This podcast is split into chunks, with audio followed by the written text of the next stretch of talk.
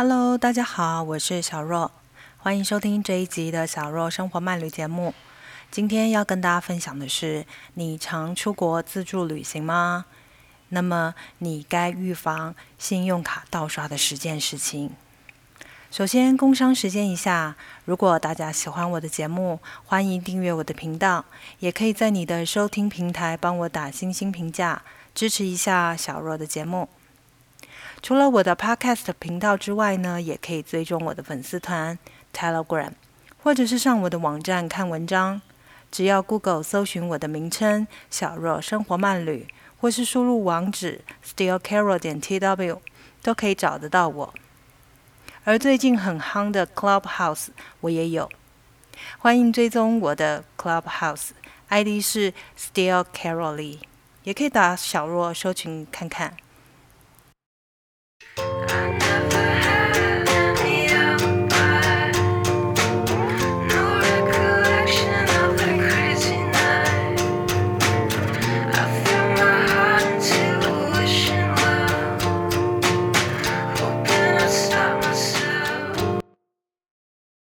那么，我们就开始今天这一集节目了。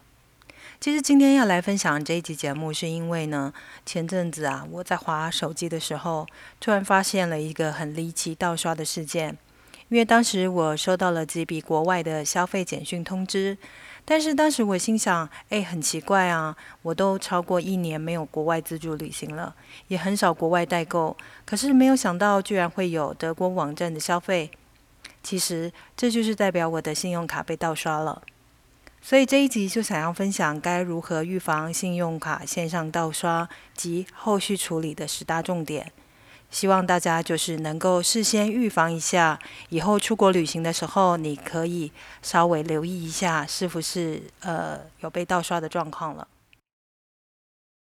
我们就先来讲如何预防信用卡盗刷必做的五件事情。如果你是时常网络购物、玩手游、桌游，国外旅游、线上刷卡消费等，特别是自助旅行时，你必须要时常线上刷卡。该如何预防你的信用卡被盗刷呢？请一定要做以下五件事情加以预防。第一个部分，申请信用卡即时消费通知。建议你要同时申请 email 跟简讯消费通知。或者可以设定第三方平台的通知，比如说它有官方的 Line，那这个要看银行端是否有，有的话才能够去申请。假若你人是在台湾的话，透过简讯通知就是最方便的了，你可以马上就知道你的消费状况。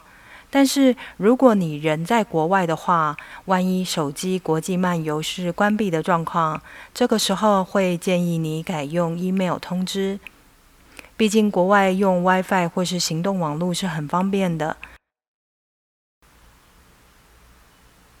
第二个部分，OTP 动态密码简讯通知。现在其实大多数的银行针对信用卡线上交易多设有。OTP 的动态简讯密码的验证服务。当你在线上消费时，只要确认交易明细后，就会要求你输入一次性的动态简讯密码，或者也可以 email 密码通知。当你输入正确后，就可以刷卡成功。而多这一层的验证服务呢，就可以降低盗刷的风险。只是你必须要。确认你留存银行的手机电子信箱是否是正确的，才能够收到这个简讯通知哦。如果你人在国外自助旅行，而且是关闭手机国际漫游的话，其实还是适用上述的做法。为了避免盗刷及线上刷卡成功，也可以参考我写的另篇国际线上刷卡所需要用的 OTP 简讯动态密码五种变通方式。那么，一旦 OTP 密码事先设定好，就可以享受旅行时线上刷卡的便利了。第三个部分，下载信用卡银行 App。现在各家银行其实都有 App 可以查询信用卡消费明细，好处是可随时查看未出账的消费明细，代表这是已刷卡但尚未请款的消费。尤其是有些银行，它不一定提供简讯通知。透过银行 App，其实就可以随时查到你的信用卡消费状况。当然，前提是你的手机有 WiFi 及行动网络。此外，现今是网络消费的时代，如果你习惯在网络消费的话，请记得三不五时都要登录银行的 App 去对账。一发现有可疑消费时，你就可以尽快的去处理它。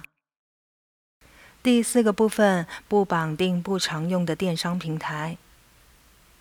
现在行动刷卡是很方便的。但是绑定很多平台的盗刷风险也相对高，像我之前就有绑定信用卡的平台，比如说 Booking.com、Agoda 等国际订房网，还有 PayPal、Apple Store。这些绑定的好处是你不用再花时间重复的输入卡片的讯息。但是之前我的 Apple Store 跟 PayPal 因为有绑定被盗刷过，所以后来我都解除绑定了。这样子我才能够比较安心。一般来说，除非是像 Apple Pay、Google Pay、Line Pay 等常用的 App 或是电商平台可以绑定信用卡就好，否则建议不要绑定不常用或是资安疑虑较高的电商平台，避免你的卡片资讯外泄。倘若你真的要绑定的话，请设置强密码，这就是含有英文大小写。符号、数字等复杂性高的密码设定，因为这比较难被记住及被破解，风险就相对低一些。若对绑定信用卡有较大疑虑的话，但是又很想行动支付，不妨申请一张额度比较小的信用卡，就可以在网络平台或是行动支付时使用了。只是你还是要随时留意自身的信用卡消费状况，一有疑虑的话，就可以马上处理它。第五个部分，刷卡时卡片请不离身。台湾目前较少发生信用卡被侧录的状况，但我以前常出国旅行，有听过一些国家不时有刷信用卡就被盗刷的现象。除了刷卡时卡片尽量不离身外，在店家刷卡时也要注意是否被侧录或者被记录卡片资讯的状况发生。以上就是可事先预防信用卡被盗刷的注意事项，大家可以笔记一下，留意看看，这样子就可以预防你的卡片被盗刷了。万一不小心信用卡被盗刷之后呢，该怎么办呢？等一下我们继续分享必做的五件事情。好，接下来万一真的真的不小心你的信用卡被盗刷后呢？那该怎么办呢？以下是必做的五件事情，我们现在就来分享一下。好，首先第一个部分就是马上联络银行的客服，一旦发生有可疑的消费，第一件事情就是打电话给银行客服，确认这些消费的账款来源。通常这些也会列在银行 App 的未出账明细里面。那我分享一下我之前的经历，就是我的 PayPal 有被盗刷，当时我发现的可疑消费是在德国，所以我第一时间打给银行客服时，他就跟我说：“诶，那你有在德国的游戏网站这个做消费吗？”我说：“没有啊，我从来不在这种网站做消费的。”后来他就发现这应该是可疑的消费，所以就直接列为争议的账款了。好，这时候我们就来分享第二个部分：可疑消费列争议账款。一旦确定这些可疑消费并非本人刷卡行为，请银行先列为争议账款。银行会要求持卡人填写争议账款的声明书，这个时候银行端就会寄申请书给你。到时候签妥后就可以传真或者是 email 回传，再致电银行客服确认。然后进入这个查询争议账款的流程了。第三个部分，信用卡停卡换发新卡。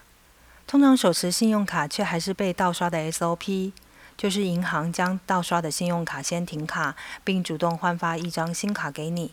等待新卡来到前，请先查询停卡的信用卡有否绑定行动支付，像是 Apple Pay、Line Pay、Google Pay、PayPal 等。或者是你有各种账款自动约定扣款服务等，都要赶快查询清楚，以可就是可以重新再绑定这样子。如果有相关的绑定或是约定自动扣款服务的话，一定要记得赶快做更换，后续才能用新卡进行自动扣款。尤其是定期扣款的保险费、手机市话费、水电费等，因为这个影响比较大，万一没有及时缴纳，有可能就会被停保或是停花哦，一定要特别注意。第四个部分，联络被盗刷电商平台端。建议不要只是单向针对银行确认可疑的消费，也就是争议款项。你可以自行同步向绑定的消费平台或商家确认，尤其是台湾有联络办事处，就可以更快协助处理了，甚至马上帮你解决盗刷的状况。举例来说，我曾被 Apple Store、PayPal 盗刷过。我除了先向银行提出争议款项之外，也打电话给这两家平台，有查询这些可疑的消费。其中，我和 Apple Store 确认后，当时是直接取消争议消费的款项。另外，也要把这些平台的信用卡通通解除绑定，并更改登录的密码，避免你的账号密码再次被盗用，而且有可能被窃取拿不回来。所以，这是优先要做的这个步骤。这项动作的好处是，你可以通知盗刷的源头端直接进行支付授权，甚至退回争议的款项，这样就可以不用再请银行查询争议的款项了。其实这就相当于结案喽。也就是说，当网络购物的源头端都不来请款，就没有争议款项的问题啦。这也是最省事的重要防盗刷步骤哦。第五个部分，确认有争议款项后，请记得报案。万一已追讨不到已授权的盗刷账款，至少我们已经向银行申请过争议的款项了，就可以先安心一半。当这些消费出现在你的账单时，其实也不用害怕哦，因为先前已经列为争议款项，可以向银行确认先不要支付。一旦银行证实为盗刷消费，持卡人就不用负担盗刷的费用了。有时候这类的争议消费金额过大，为了确保你的权益，建议最好向警察局报案，以便有公权力介入，让后续的争议款项可以加快处理跟确认。好的，以上就是信用卡盗刷后的处理五重点。当然，我们希望此生呢都不要再遇到这样的事情了。万一真的遇到的话，我们也可以透过这些重点，好好的处理它。现在网络上被盗刷的频率是越来越高了，事先可以积极多留意自己信用卡消费明细，养成定时对账，确认每笔消费金额，这样可以至少第一时间察觉到消费的异状。而出国自助旅行前，建议事先将银行的电话一定要记起来，万一人在国外被网络盗刷，你才有办法立即联络银行，后续停卡跟处理盗刷的事宜。最后还是要讲一下，因为我上个月 PayPal 绑定信用卡而差点被盗刷成功，所以才有这一集的分享。那因为商家在第一时间有发现，而且立即就是立即停止授权，那这个案子就无疾而终了，非常离奇的案子。那因此呢，我也更注意这类的事件，希望未来可以避免再发生，就提供这一集给大家参考喽。